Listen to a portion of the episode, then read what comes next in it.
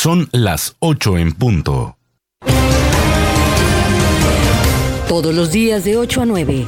Informativo Oriente Capital. Lo que quieres oír.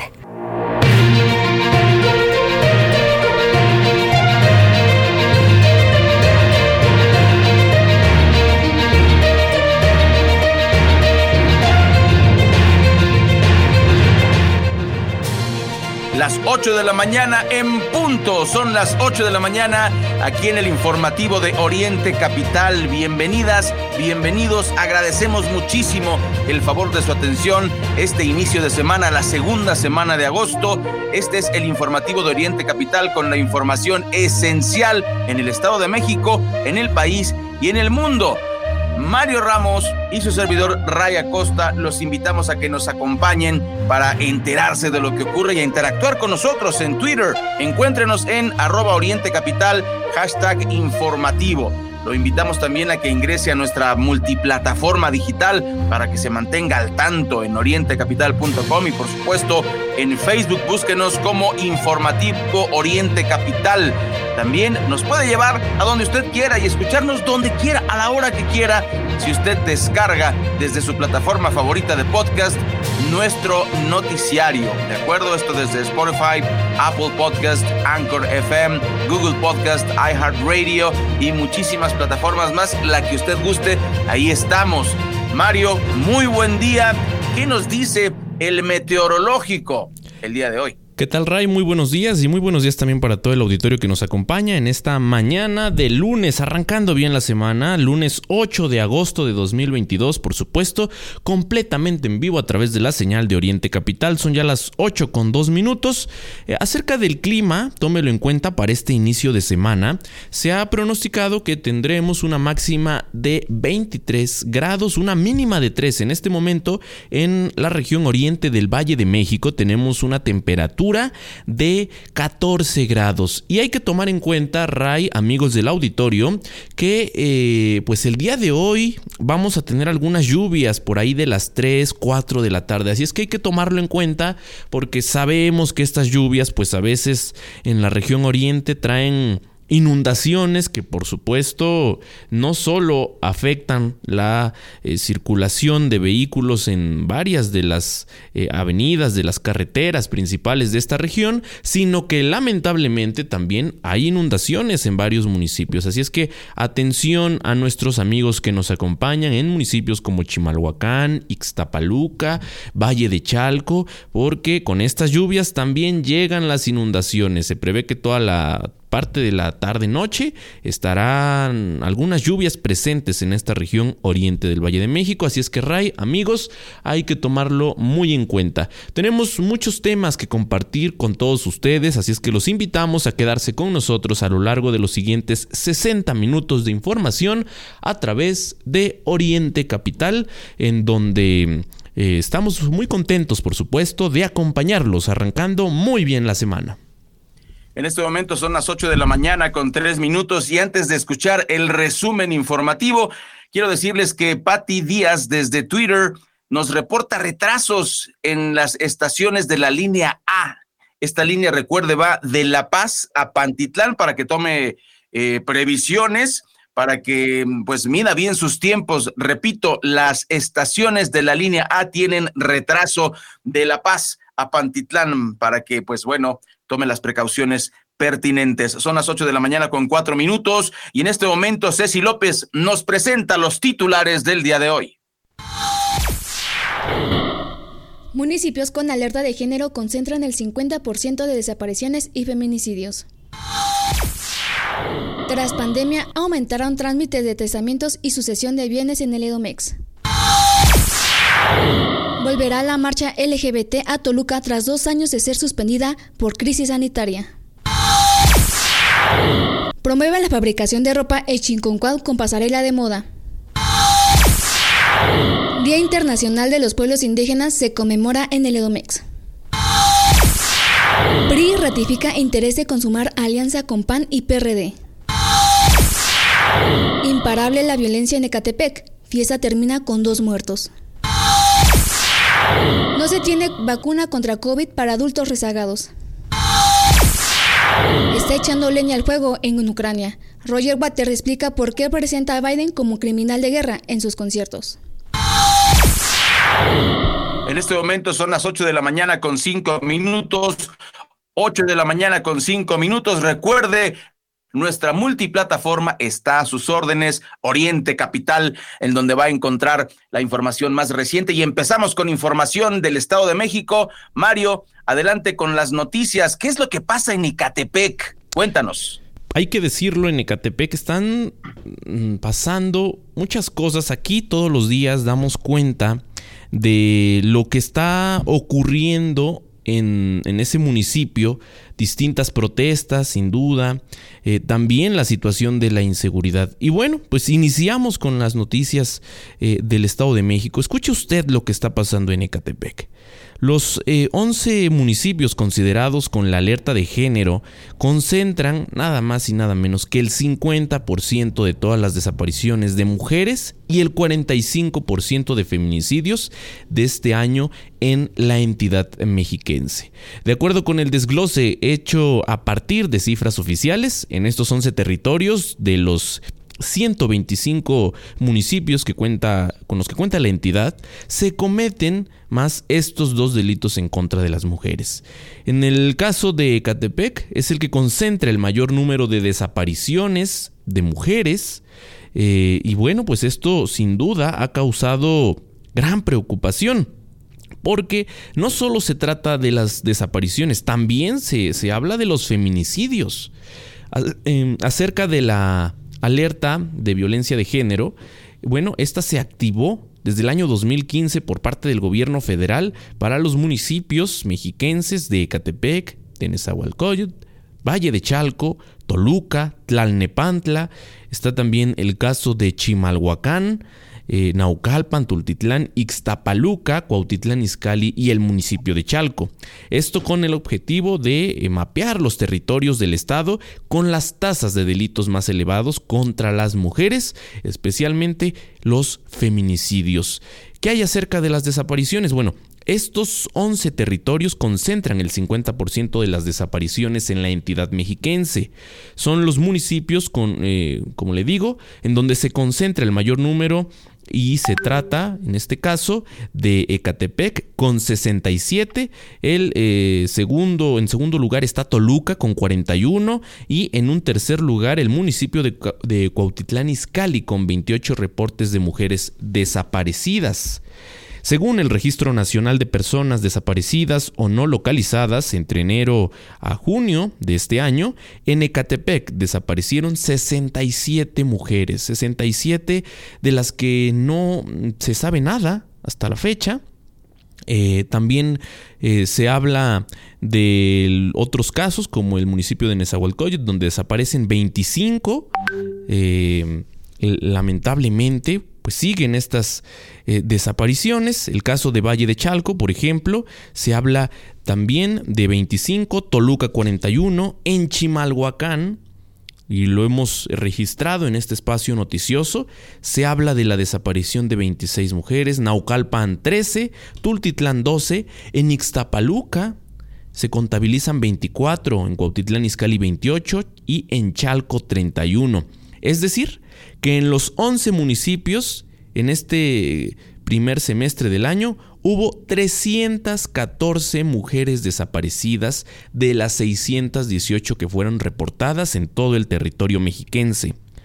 En lo que respecta a los delitos de feminicidio, los 11 municipios dentro de la alerta de violencia de género concentraron en el primer semestre de este año 31 carpetas de investigación de las 76 que atrajo la Fiscalía Mexiquense, según el Informe Nacional de Seguridad Pública. Esto demuestra que en dichos territorios se cometieron más del 45% de los feminicidios este año. Los eh, municipios con la tasa eh, más alta son Ecatepec y Valle de Chalco, con 8 en cada uno.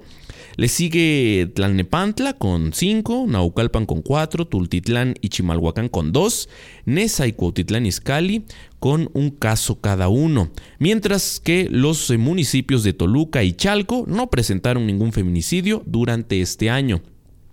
Así las cosas. Eh, en este sentido, la activista Elizabeth eh, Campos, representante de la asociación Flores en el Corazón, señaló que la alerta de violencia de género no ha servido para reducir los delitos contra las mujeres en esos municipios. Dijo que debido a la falta de respuesta de los protocolos de atención, las familias de las víctimas y la sociedad civil han tenido, eh, por supuesto, que hacer sus propias estrategias de prevención y de apoyo. La activista expuso que la alerta se requiere en todo el Estado de México, pues según su experiencia y el trabajo con las familias, la violencia rebasa los diagnósticos que considera el gobierno federal. Las 8 de la mañana con 10 minutos en su informativo Oriente Capital. Mario, amigas del auditorio, amigos del auditorio, Ceci, fíjense que eh, en relación con la pandemia tenemos un tema que puede parecer insensible, pero no lo es. Yo creo que los mexicanos tenemos este problema de, de, no entender y no atender correctamente los, la prevención en muchas, en muchas cuestiones, ¿no? Y fíjense que en la pandemia de COVID-19, pues también es eh, otro de los elementos que tiene que ver precisamente eh, con la prevención. ¿De qué? Le platico.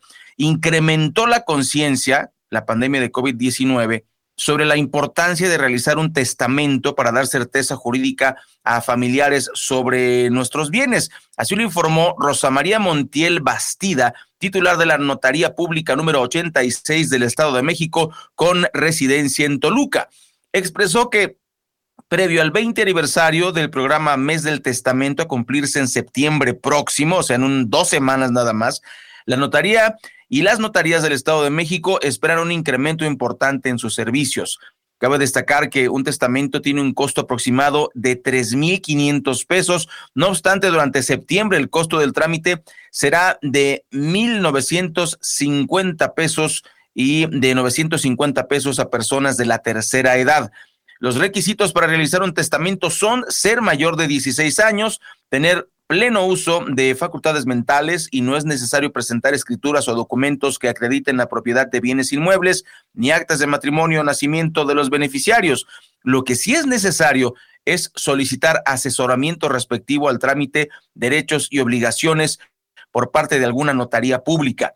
También se debe contar con una cita para la recabación de firmas y conclusión del trámite, previa lectura y conformidad por el testador, que puede ser el mismo día del asesoramiento o en sesiones posteriores. Si el testador no puede o no sabe leer y escribir, escuchar o hablar, se requerirá la presencia de dos testigos. Estos no pueden ser personas que vayan a ser eh, los beneficiarios, de lo contrario perderían, escuche bien, perderían sus derechos como herederos. Para el trámite es necesario contar con una identificación oficial. En el caso de las personas entre 16 y 17 años, deben presentar un documento que los identifique, tales como su acta de nacimiento. Así que ya lo saben, viene el mes del testamento y pues de verdad yo creo que los que sufrimos algún, algún deceso por esta trágica pandemia del COVID-19 nos dimos cuenta que de repente este tipo de trámites pues no se le toma la debida importancia. Repito, los mexicanos no somos muy buenos en la prevención y aquí hay una llamada para la prevención y tendremos, amigas, amigos del auditorio, pues em, ahora sí que tendremos la invitación de un abogado para que nos platique qué es eh, el tema del testamento, cómo debe llevarse a cabo y eh, que usted esté completamente eh, enterado, informado y pendiente. Son las 8 de la mañana, Mario. Ceci, amigos del auditorio, 8 de la mañana con 14 minutos, aquí en el informativo de Oriente Capital. Y antes de ir al corte, como ya lo adelantaba Ceci López al inicio de esta emisión, en el resumen informativo, tras dos años de suspenderse la marcha por los derechos de la comunidad LGBT en el Estado de México, esto por supuesto debido a la crisis sanitaria, eh, bueno, esta volverá a realizarse el próximo sábado 13 de agosto en la capital mexiquense. Tania Vázquez, activista y representante de la comunidad trans en el Valle de Toluca, informó que desde 2019 no se realizaba la marcha en forma presencial, pero este año volverán a las calles para protestar y convivir. La activista destacó que se tiene varios temas en la agenda de la comunidad LGBT, siendo los principales, por supuesto, el matrimonio igualitario. Sin embargo, en el caso específico de la comunidad trans, los temas urgentes tienen que ver con la aprobación de la iniciativa de ley sobre adolescencias trans presentada desde el 18 de noviembre del año 2021, así como la iniciativa para tipificar los transfeminicidios que se ingresó desde el 3 de marzo de este año y bueno, pues sigue congelada en el Congreso local. La tipificación de crímenes de odio permitiría que se castiguen los transfeminicidios y no solo eh, se consideren como homicidios dolosos.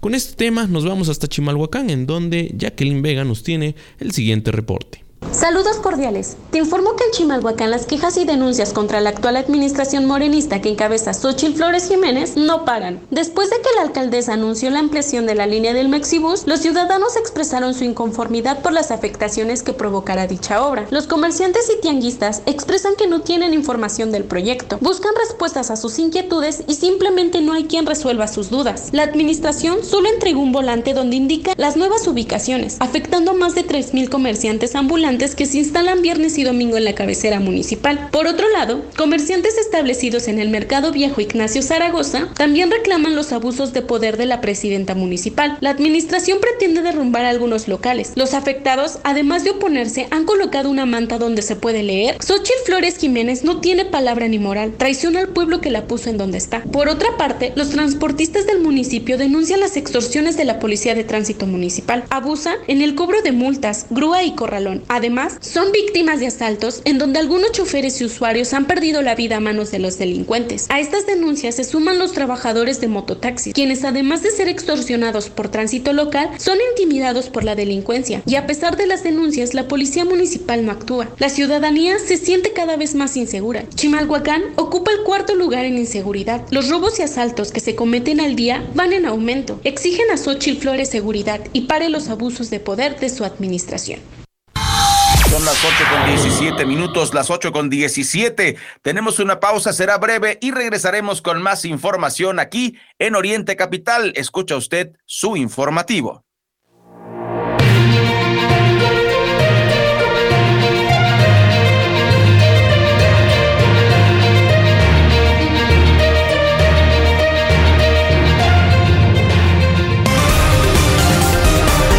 Lo que es noticia en el Oriente Mexiquense lo que quieres oír.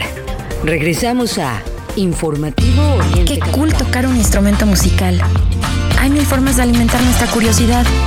Entonces, ¿para qué beber alcohol si somos menores de edad? Eso no está chido. Habla con tu familia sobre el tema. Conoce más en noestachido.org. Consejo de la Comunicación, voz de las empresas. Oriente Capital. Que en el supermercado guardes la distancia, se agradece. Que en lugares cerrados uses cubrebocas y lo uses bien, se agradece. Que ante la presencia de síntomas te aísles y consultes a tu médico, se agradece. Que te cuides y te preocupes por los demás, siempre será motivo para agradecerte. A todos ustedes, gracias. Unidos somos uno, un solo México. ¿Tienes ganas de un café? En Witsi Café, además de nuestra gran variedad de bebidas frías y calientes, te ofrecemos un amplio menú de comida y deliciosos postres. No te pierdas de nuestros increíbles precios y promociones. El mejor ambiente para leer un libro o disfrutar de momentos agradables con tus amigos o familiares. Los pequeños detalles hacen la diferencia. Te esperamos en nuestras sucursales de Toluca, Chimalhuacán y Texcoco. Con alta calidad en sus productos. Witsi Café.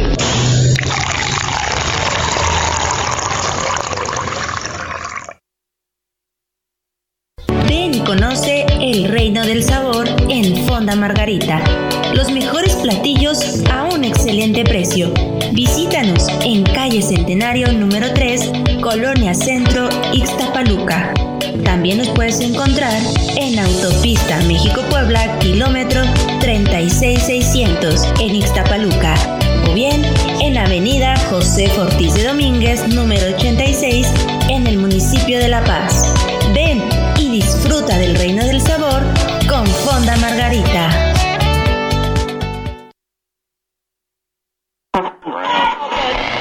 Seguro la conoces. Te dice las palabras correctas cuando las necesitas. En momentos difíciles nos ha orientado y reunido. Diario te emociona con alguna canción y siempre te dirá la verdad. Exacto. Es la radio. 100 años con nosotros. CIRT, Cámara Nacional de la Industria de Radio y Televisión.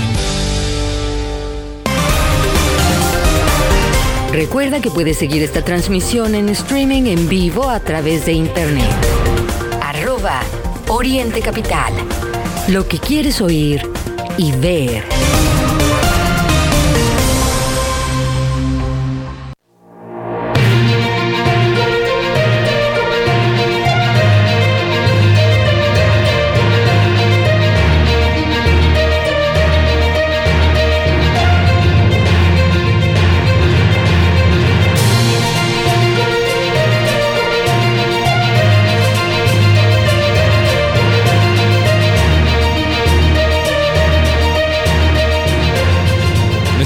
Son las 8 de la mañana con 21 minutos en la capital de la República Mexicana. Continuamos completamente en vivo a través de este su informativo Oriente Capital.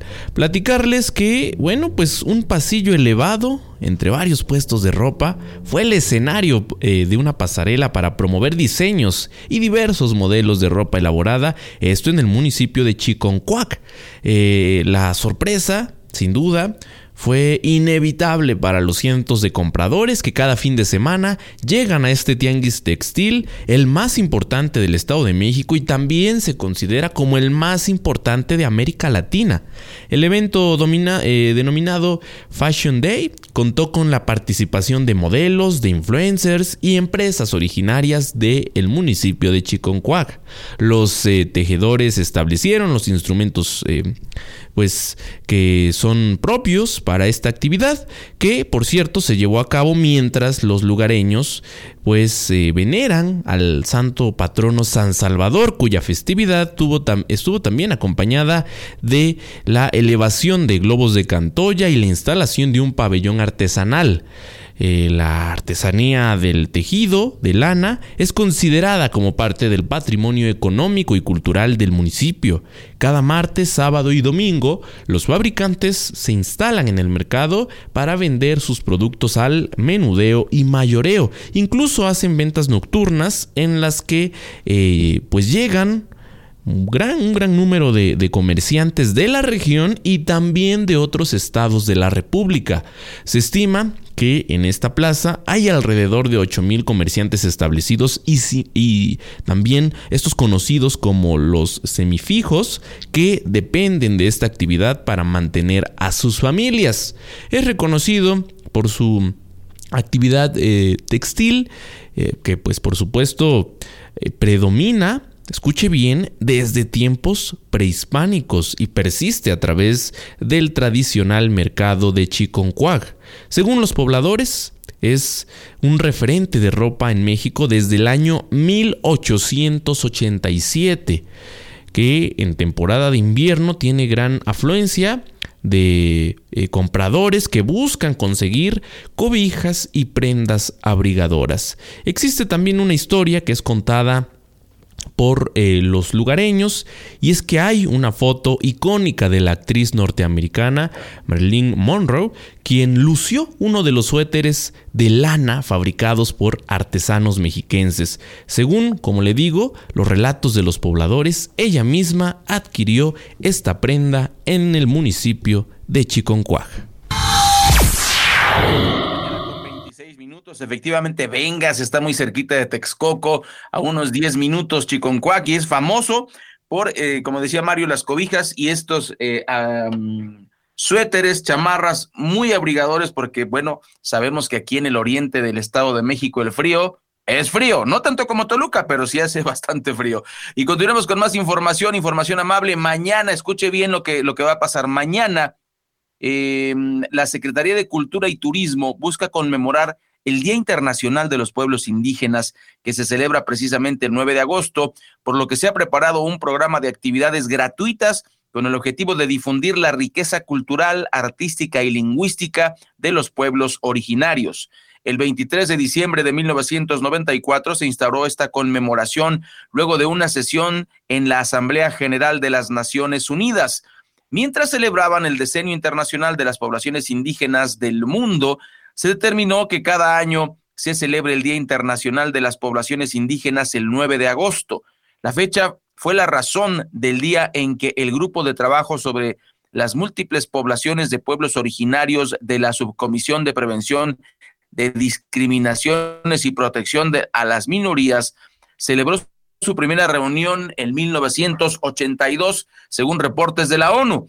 Este año, la agenda internacional marca abordar el tema del papel de las mujeres indígenas en la prevención y transmisión del conocimiento, en la preservación y transmisión del conocimiento, por lo que en el Estado de México se realizarán diferentes actividades del 9 al 4 de agosto en las instalaciones del Centro Cultural Mexiquense en Toluca. Para ello, se ha sumado la Cineteca Mexiquense que exhibirá una serie de cortometrajes denominado 68 Voces, 68 Corazones, un proyecto que busca fomentar el orgullo de, pertenecer a una comunidad indígena llena de riqueza cultural y tradiciones, mismo que será proyectado el propio martes 9 de agosto, mañana a las 5 de la tarde con 45 minutos.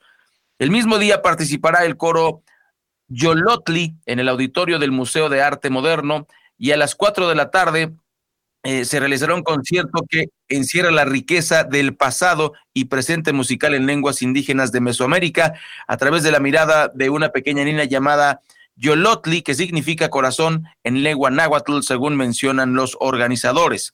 En la primera parte, el coro de mujeres de los pueblos indígenas de México, Yolotli, presentará una selección de obras del periodo prehispánico que incluyen los más antiguos cantos que se conservan en náhuatl.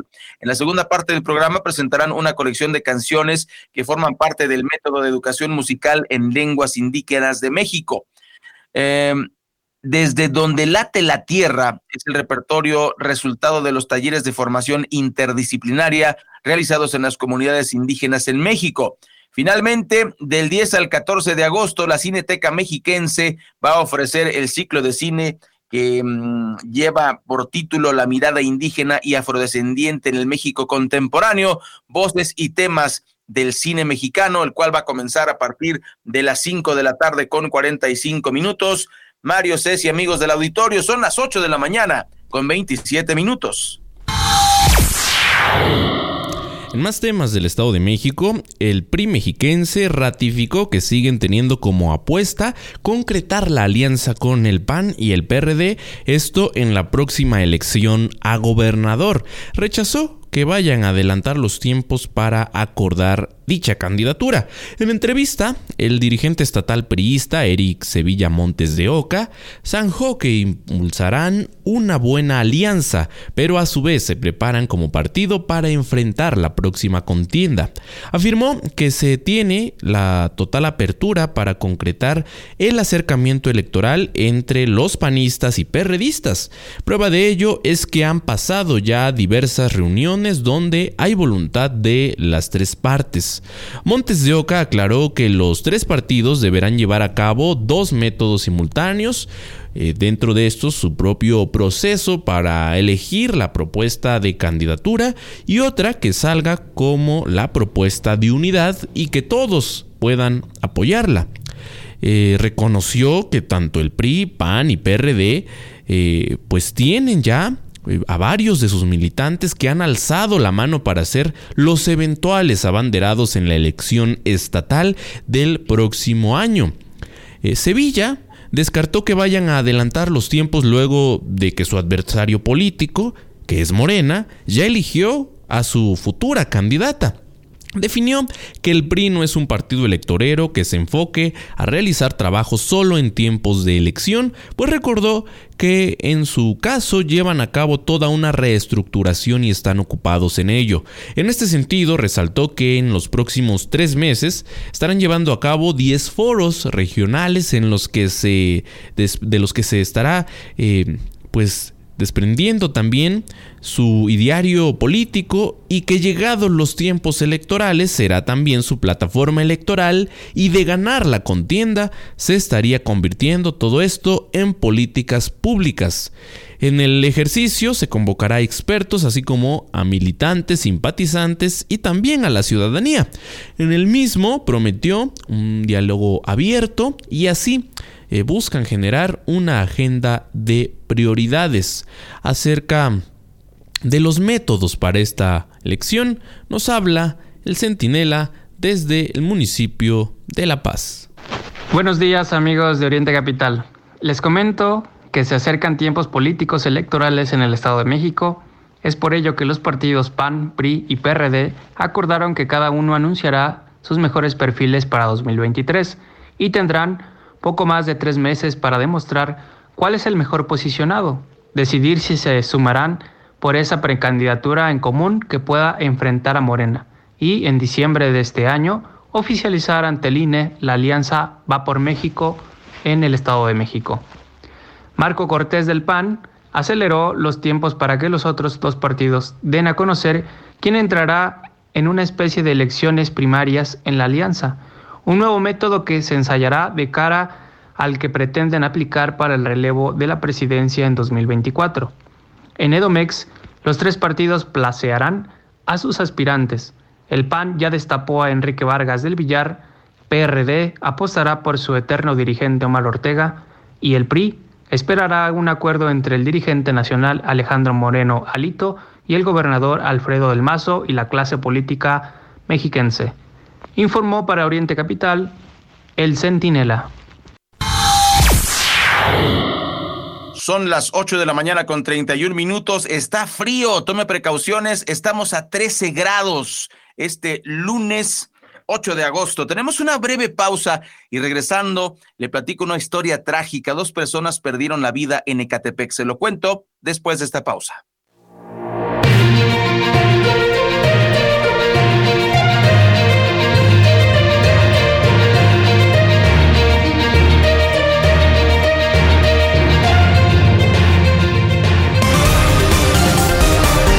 Lo que es noticia en el Oriente Mexiquense, lo que quieres oír.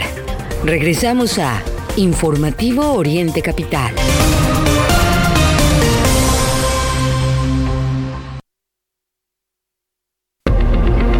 Hoy tengo que hablarte con el cubrebocas puesto porque esta pandemia aún continúa. Porque, así como tú, cuando esto pase, quiero hablar libremente. No es momento de quitármelo. Durante la época invernal debemos extremar cuidados ante el COVID-19 y la influenza estacional. Ya sabes qué hacer. Calma. Pronto estaremos todos juntos. CIRT, Radio y Televisión Mexicanas. Unidos somos uno. Un solo México. Qué cool tocar un instrumento musical. Hay mil formas de alimentar nuestra curiosidad. Entonces, ¿para qué beber alcohol si somos menores de edad? Eso no está chido. Habla con tu familia sobre el tema. Conoce más en noestachido.org. Consejo de la Comunicación, voz de las empresas. Oriente Capital. ¿Tienes ganas de un café? En Witsi Café, además de nuestra gran variedad de bebidas frías y calientes, te ofrecemos un amplio menú de comida y deliciosos postres. No te pierdas el mejor ambiente para leer un libro o disfrutar de momentos agradables con tus amigos o familiares. Los pequeños detalles hacen la diferencia. Te esperamos en nuestras sucursales de Toluca, Chimalhuacán y Texcoco. Un lugar con alta calidad en sus productos. Witsi Café.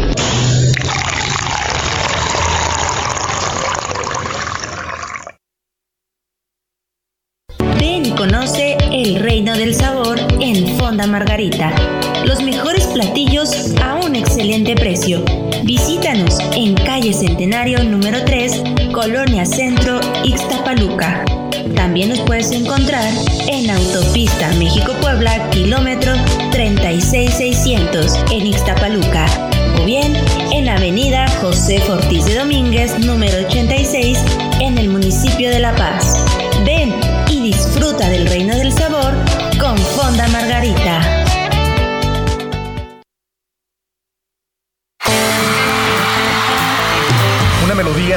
Corazón y te hace sentir que todo es posible. Leer te permite creer y alcanzar tus sueños. Hola, soy Carlos Rivera y lo que importa está en tu cabeza. Lee 20 minutos al día. CIRT, Radio y Televisión Mexicanas. Consejo de la Comunicación, voz de las empresas. Recuerda que puedes seguir esta transmisión en streaming en vivo a través de internet. Arroba Oriente Capital. Lo que quieres oír y ver.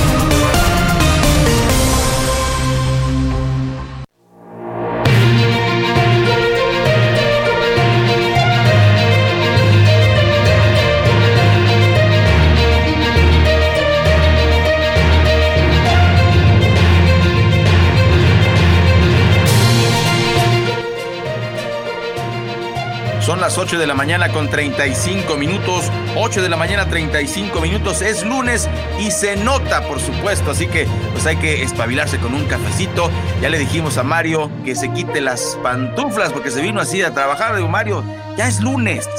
Bueno, entrando en temas serios, queremos platicarle eh, una tragedia que ocurrió en, Ecatepec. Eh, desgraciadamente la violencia no disminuye en este municipio. Amigas, amigos del auditorio, les platicamos que dos personas perdieron la vida cuando se realizaba una reunión familiar al interior de un domicilio en el municipio de Ecatepec, el municipio más grande del Estado de México.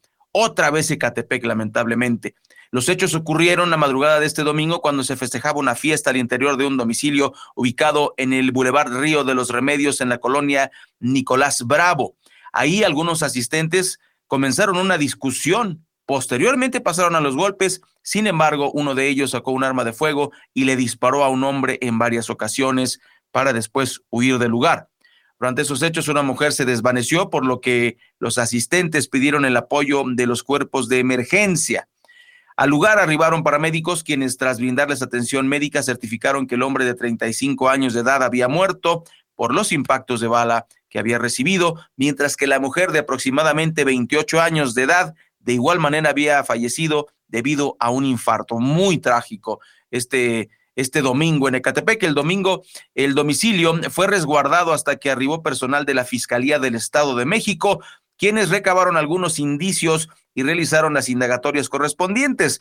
Personal del Servicio Médico Forense llevó a cabo el levantamiento de los cuerpos, los cuales fueron llevados a la morgue y eh, por lo ocurrido el Ministerio Público abrió una carpeta de investigación para dar con el paradero del sujeto que cometió el crimen, que, pues bueno, eh, indica que, no solo la violencia, sino también la aportación de armas se tiene que eh, vigilar por parte de nuestras autoridades. En el caso del municipio de Catepec, Mario, amigas y amigos del auditorio, son las 8 de la mañana con 37 minutos. Sin duda terrible lo que está pasando en el municipio de Catepec, porque aquí hemos dado cuenta de feminicidios, como lo decíamos, de asuntos de ingobernabilidad también, y toda esta parte de la inseguridad que azota a todos los catepenses, pues es lamentable y sin duda, pues prácticamente el tema de todos los días aquí en el informativo de Oriente Capital. Eh, vamos ahora a hablar acerca de lo que está ocurriendo. Nos han preguntado, por supuesto, a través de las redes sociales, porque mm, ha bajado también toda esta campaña que se estaba haciendo en torno a la vacunación contra el COVID-19. Hay muchas, eh, muchas eh, sí, preguntas de parte del auditorio en torno a qué ocurre, por ejemplo, con aquellas personas que pues no se han aplicado en este caso la segunda dosis. Bueno, Platicarles que en estos momentos las jornadas de vacunación están concentradas en niños y por lo mismo no hay vacunas para adultos rezagados. Esto es lo que declaró el fin de semana el subsecretario de gobierno mexiquense Ricardo de la Cruz Musalem. Como muestra de lo anterior, dijo el también coordinador de la vacunación contra COVID en la entidad, que eh, por el momento no se tiene vacuna para adultos rezagados y además también informó que no existe ninguna propuesta para llevar a cabo una jornada y alcanzar a quienes por diferentes causas les hace falta la primera o la segunda dosis de refuerzo.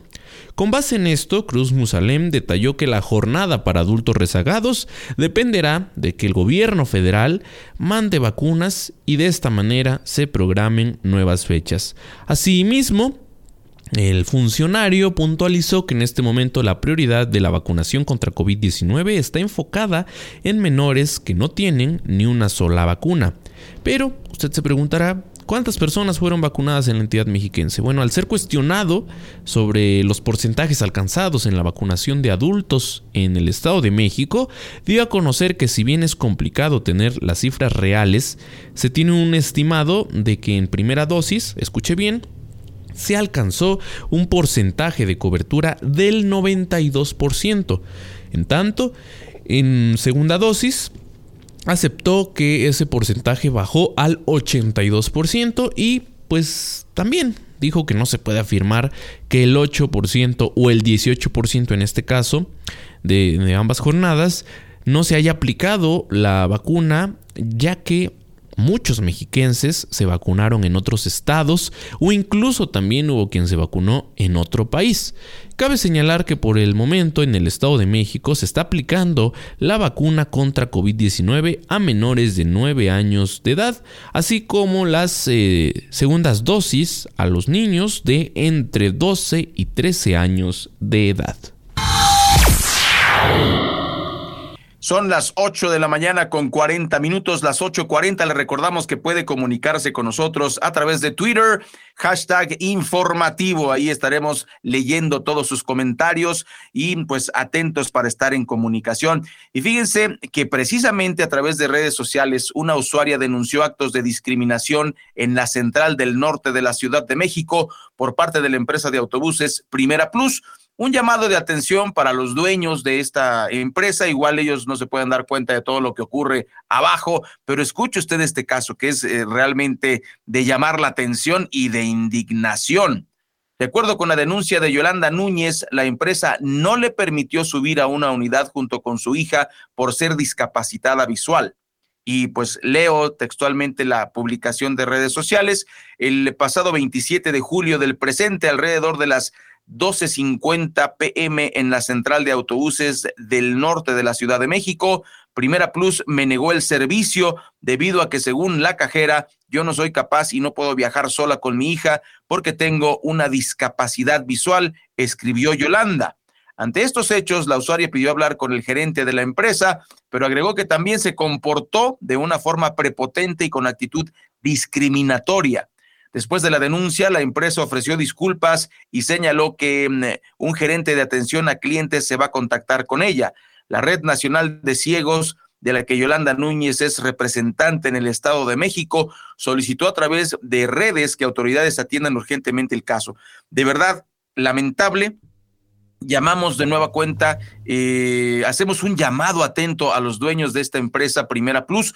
Creo que podemos nosotros ayudar a la gente con discapacidad capacidad. Y, le cuento, en los aviones, cuando va un menor de edad, bueno, eh, la azafata lo siente en un lugar eh, de privilegio, se le da una atención distinta, igual con, con la gente con alguna discapacidad. Yo no sé por qué esto no se puede extender hacia los autobuses. Además, bueno, habría que ayudar y estar atentos. Nada, ah, pues si vas sola vas por tu cuenta. No, la línea tendría que hacerse cargo de, de estos casos, Mario. Amigos del auditorio, son las 8 de la mañana con 43 minutos. Más información de lo que acontece, por supuesto, en la capital de la República Mexicana, platicarles que policías de investigación de la Fiscalía General de Justicia de la Ciudad de México dieron pues el cumplimiento a una orden de aprehensión en contra de Antonio N de 49 años. ¿Quién era él? Pues era subinspector de la policía preventiva y está acusado de extorsión agravada. La captura del uniformado se realizó en calles de la colonia Peralvillo, ahí en la alcaldía Cuauhtémoc. De acuerdo con la carpeta de investigación, el 28 de junio del 2021, en la colonia Pedregal de Carrasco, alcaldía Coyoacán, dos personas le solicitaron al eh, denunciante dinero a cambio de una dirección o ascender de grado como policía preventivo. Según se indicó, los recursos fueron solicitados a nombre del imputado, por lo que la víctima denunció los hechos ante el Ministerio Público, quien inició la carpeta de investigación correspondiente que derivó, como le platico, en la aprehensión de Antonio N. El responsable fue trasladado al reclusorio preventivo varonil Oriente donde quedó a disposición del juez que lo requirió. Así las cosas en la capital mexicana. Son las 8 de la mañana con 44 minutos, 8 de la mañana con 44 minutos. Y antes de la pausa, le platico, este tema es, eh, parece intrascendente, pero me parece que es más trascendente de lo que aparente. Escuche usted bien. El Instituto Nacional de Transparencia, Acceso a la Información y Protección de Datos Personales, el INAI, ordenó a la presidencia revelar la encuesta que se tomó de base para la iniciativa del gobierno del presidente Andrés Manuel López Obrador para eliminar el horario de verano. Una persona solicitó a la, a la oficina de la presidencia de la República la versión pública de la encuesta que hizo u ordenó la Secretaría de Gobernación sobre la aceptación ciudadana del horario de verano y que ha servido de base para que el presidente de la República anuncie la propuesta de eliminar dicha medida así como el contrato o facturas por la elaboración o adquisición de dicha encuesta y también todos los documentos que estén relacionados con ese ejercicio. En su respuesta, el sujeto obligado manifestó su incompetencia y le sugirió al particular que dirigiera su solicitud a la unidad de transparencia de la Secretaría de Gobernación. Inconforme con la respuesta, em, el particular presentó ante el INAI el recurso de revisión, o sea, de una ventanilla le dijeron, aquí no se puede, y tuvo que irse al INAI. El comisionado Adriana Alcalá Méndez manifestó que este asunto es trascendental y relevante, ya que tiene que ver con las decisiones administrativas relacionadas con la propuesta de eliminación del horario de verano. Alcalá enfatizó que el mismo presidente de la República ha aceptado explícitamente contar con esta encuesta que motivó la solicitud del particular, por lo que consideró que debe darse el acceso a la misma, ya que se encuentra en posesión de los sujetos obligados. Y pues la pregunta del millón, amigas, amigos del auditorio, está bien que se transparente. Si el presidente dice que tiene una encuesta súper fiable en relación a que los mexicanos no quieren el horario de verano, pues que se muestre. Está sencillísimo el tema, ninguna ventanilla debería negarse. Y además, bueno, yo tengo que decir, me parece ridícula, eh, la, la, y eso es una apreciación completamente personal, me parece ridícula eh, la idea de quitar el horario de verano porque el presidente no quiere este, el horario de verano porque se le parece que está mal. Hay que decir, eh, cuando uno va de visita simplemente a Sinaloa o a Tijuana, pues en automático se aplica el horario de verano y nadie se ha muerto por eso, ¿no? Realmente me parece muy exagerado el tema de que se quite el horario de verano, pero bueno, ahí está. Eh, una propuesta de revisar que se nos muestre esa encuesta donde dice que todos los mexicanos no eh, quieren el, horario de verano y además la factura que se pagó a la empresa que hizo esta encuesta, esta, esta encuesta. Son las 8 de la mañana con 47 minutos. Tenemos una breve pausa y regresaremos con información del coronavirus.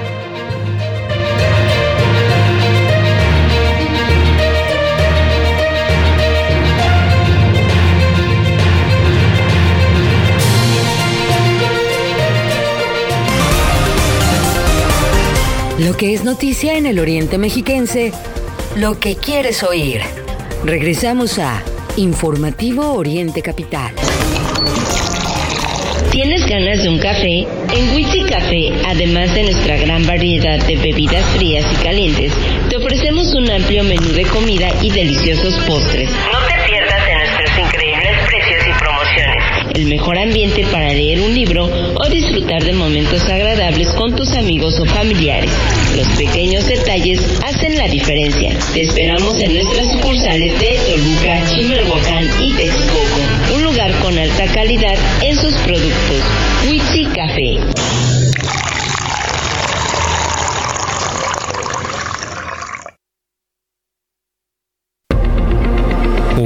Tengo que hablarte con el cubrebocas puesto porque esta pandemia aún continúa. Porque, así como tú, cuando esto pase, quiero hablar libremente. No es momento de quitármelo. Durante la época invernal debemos extremar cuidados ante el COVID-19 y la influenza estacional. Ya sabes qué hacer. Calma. Pronto estaremos todos juntos. CIRT, Radio y Televisión Mexicanas. Unidos somos uno. Un solo México.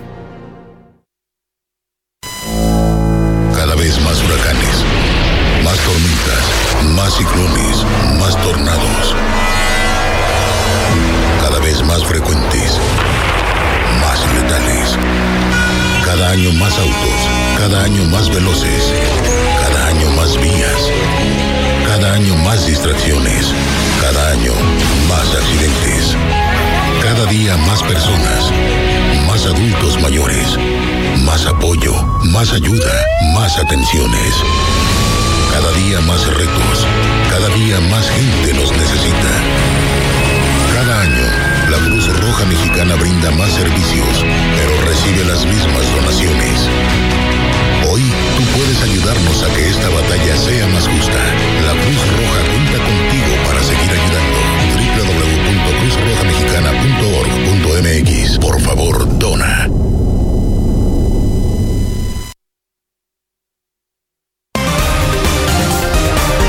Recuerda que puedes seguir esta transmisión en streaming en vivo a través de internet. Arroba Oriente Capital. Lo que quieres oír y ver.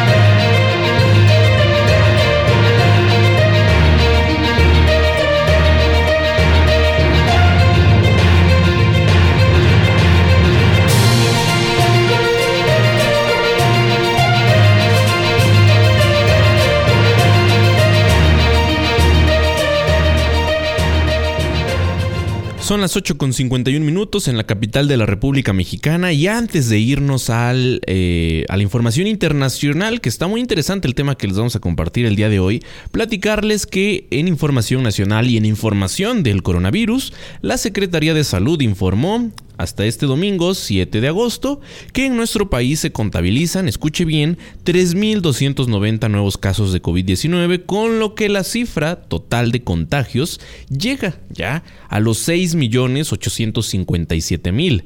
A través del informe técnico diario COVID-19, se destaca que en las últimas 24 horas nuestro país registró 14 muertes más a causa del virus, con lo que la cifra total de defunciones llega a 328.200 20.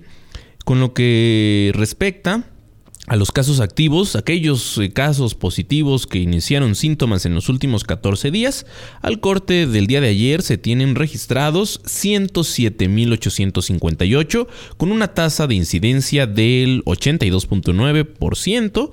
Eh, por esto, por cada eh, 100.000 eh, habitantes, por supuesto, del 25 de julio al 7 de agosto de 2022. La ocupación nacional en camas para la atención COVID se ubica en el 12%, mientras que las camas con ventilador mecánico tan solo ocupan el 4%. Con esto nos vamos a la información internacional.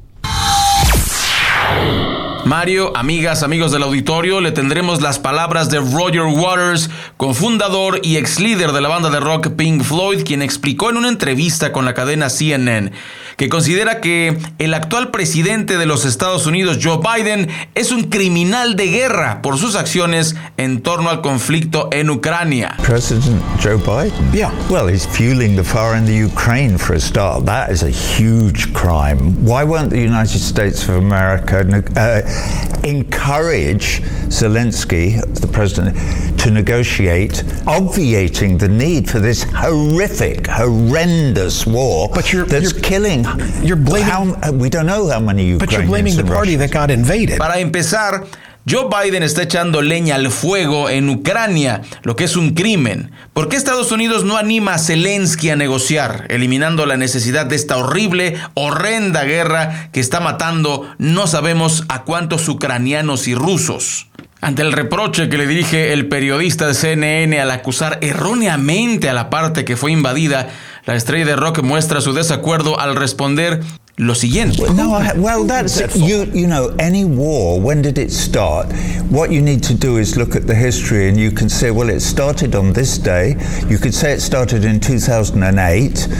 Okay, it's basic. This war is basically about the action and reaction of NATO pushing right up to the Russian border, which they promised they wouldn't do when Gorbachev negotiated the withdrawal of the USSR from the whole of Eastern Europe. Y lo que dice Waters es, cualquier guerra, en cualquier guerra, lo que hay que hacer es mirar la historia y se puede decir, esto empezó este día. Se podrá decir que empezó en 2008. Esta guerra se debe básicamente a la acción y reacción de la OTAN avanzando hasta la frontera rusa, lo que prometieron que no harían cuando el último líder soviético, Mikhail Gorbachev, negoció la retirada de Rusia de toda la Europa del Este. Por otra parte, el ex líder de Pink Floyd arremetió contra el hecho de que Estados Unidos se presente como liberador en la Segunda Guerra Mundial. Dice, no tiene ningún papel como libertadores. ¿De qué estás hablando? You have no role as liberators. World War II. World War II. You, you, you got into you World War II because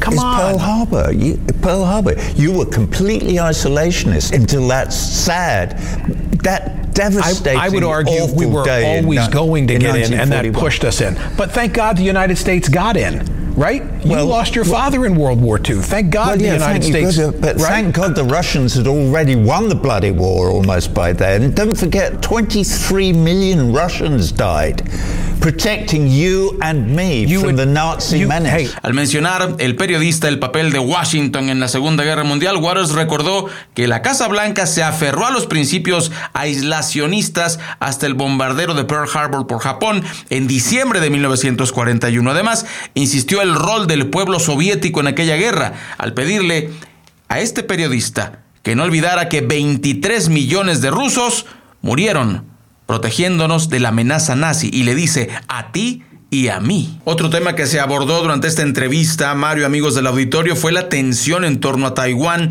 agravada por la visita que hizo a la isla la presidenta de la Cámara de Representantes de los Estados Unidos, Nancy Pelosi. En respuesta, Pekín inició una serie de simulacros militares sin precedentes y adoptó una serie de contramedidas económicas. Waters señaló que los chinos no están rodeando a Taiwán. Taiwán es parte de China y eso ha sido absolutamente aceptado por toda la comunidad internacional desde 1948. Y si no lo sabes, le dijo el entrevistador, no estás leyendo suficiente. Ve y lee sobre ello. Te estás creyendo la propaganda de tu página web, dijo el célebre bajista. I would suggest to you, Michael, that you go away and read a bit more and then try and figure out what the United States would do if the Chinese were putting um, nuclear armed missiles into Mexico and Canada. Taiwan is part of China, and that's been absolutely accepted by the whole of the international community since 1948.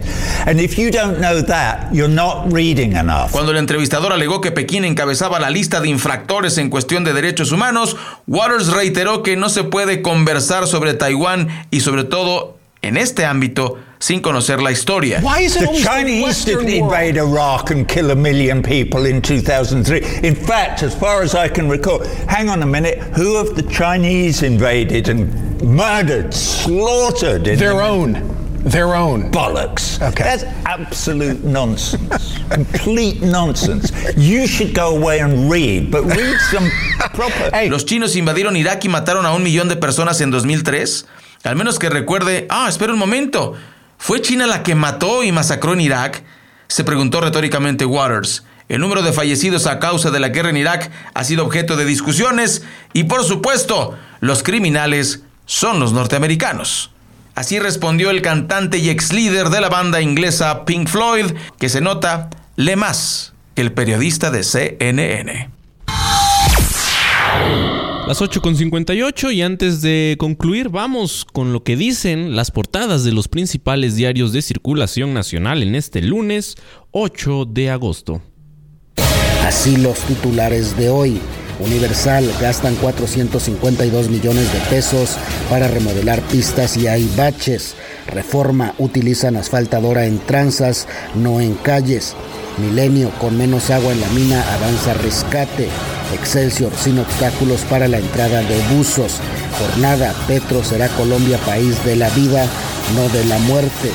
Sol de México contratan a privados para cuidar corredor. 24 horas prenden Compranet pero con opacidad.